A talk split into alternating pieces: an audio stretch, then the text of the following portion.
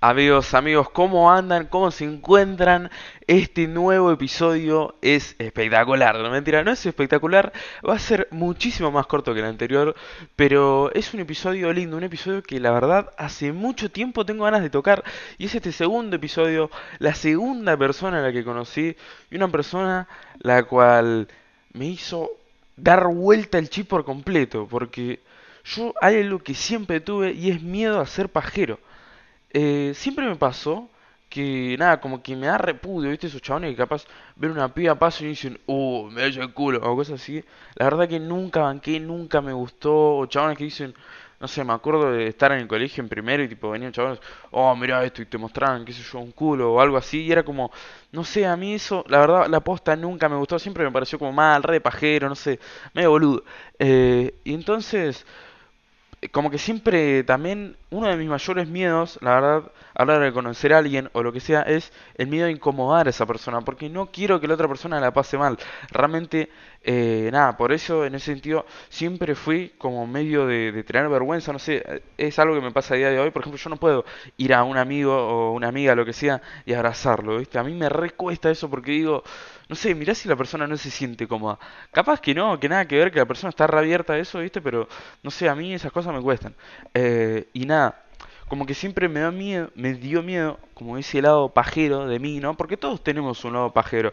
Puede ser menor o mayor, pero todos tenemos como ese lado. Y siempre me dio miedo abrirme de ese lado, porque como que dije, uh, no, loco, tipo no quiero incomodar a la piba, no quiero quedar como un pajero así.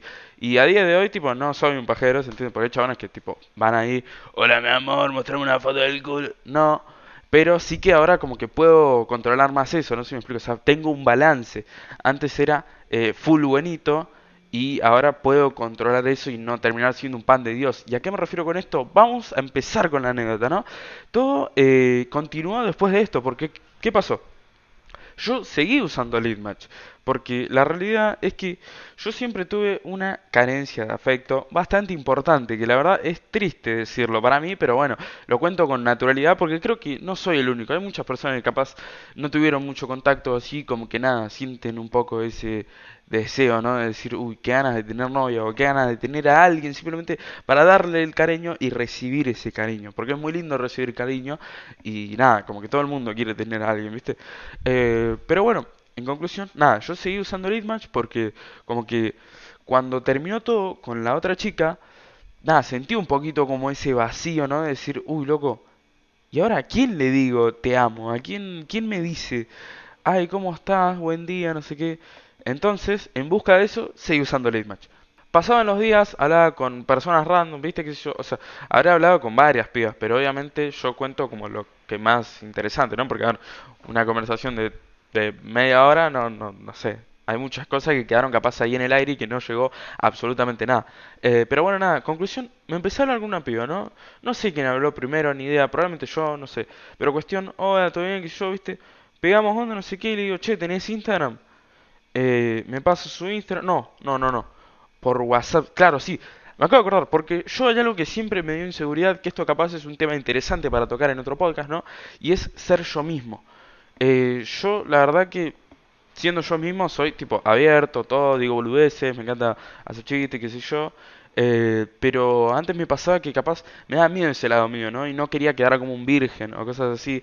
Entonces, nada, a la hora de hablarme con una pía, trataba de no pasarle mi IG por miedo a como que vean eso, ¿no? Porque yo en Instagram soy de subir muchas boludeces, de hacer eh, locuras y así, ¿viste? Y sobre todo antes era como bastante más, era mucho más constante en ese sentido. Entonces, nada, como que eso, ¿viste? Me daba como cosita. Entonces, nada, empezamos a hablar por WhatsApp, ¿no?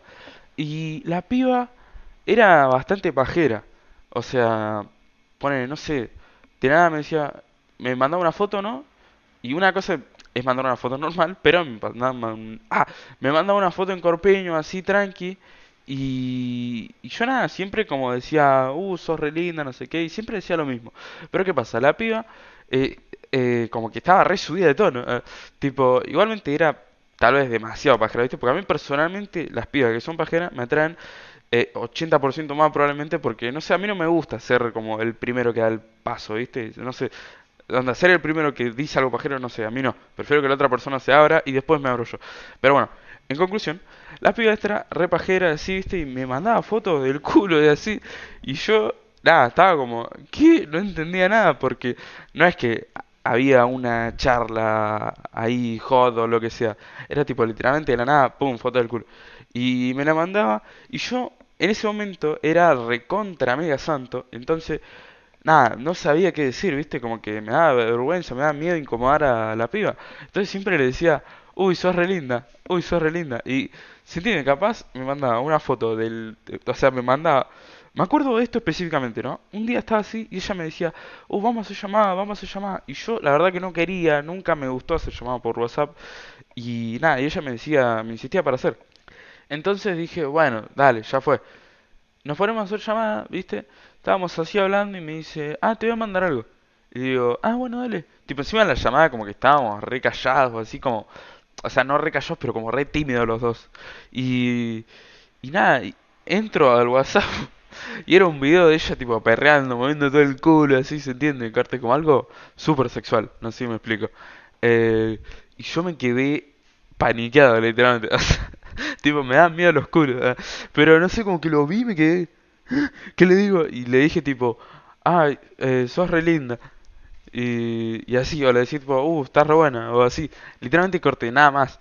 Y, y nada, y ella, tipo, esperaba más, obviamente. Y como que me decía, oh, no, pero bueno, chao, no sé qué. Y se fue. Y yo me quedé comiéndome la cabeza, pero mal. Entonces, nada, como que yo le digo, uh, no, no sé qué decirte, no sé, disculpa, qué sé yo. Y. Y ahí nada, conforme fue pasando el tiempo, como que ella ah, me decía, uy, sos re santo, no sé qué, y, y como que nada, era algo medio paja, pero a la estaba bueno, porque a mí la verdad que no me gusta ser un pajero, como ya dije. Tipo, prefiero ser más santito, así. Eh, pero nada, tampoco el boludo, viste, eso ya como que fue mucho. Eh, y nada, la cuestión es que que nada, entonces seguimos hablando, ¿viste? Y hubo un día en el que me contó Corte, no, sí, porque yo estaba en la parada del colectivo y un amigo me estaba tocando la concha y no sé qué. Y yo tipo, y ahí como que me perdí, dije, tipo, me agarró un cortocircuito porque fue como, la imagínate que estás conociendo a alguien, ¿no? Eh, te gusta, qué sé yo, y la persona viene de la nada y te dice, no, sí, yo estaba cogiendo con alguien ayer y es tipo, como que nada, alto, alto bugueo, tipo, ¿qué carajo?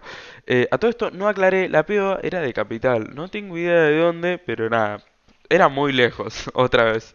Eh, nada, básicamente eso. Me dijo eso y yo me quedé como, ¿qué? Pero... Y ahí le dije, para, ¿qué soy para vos?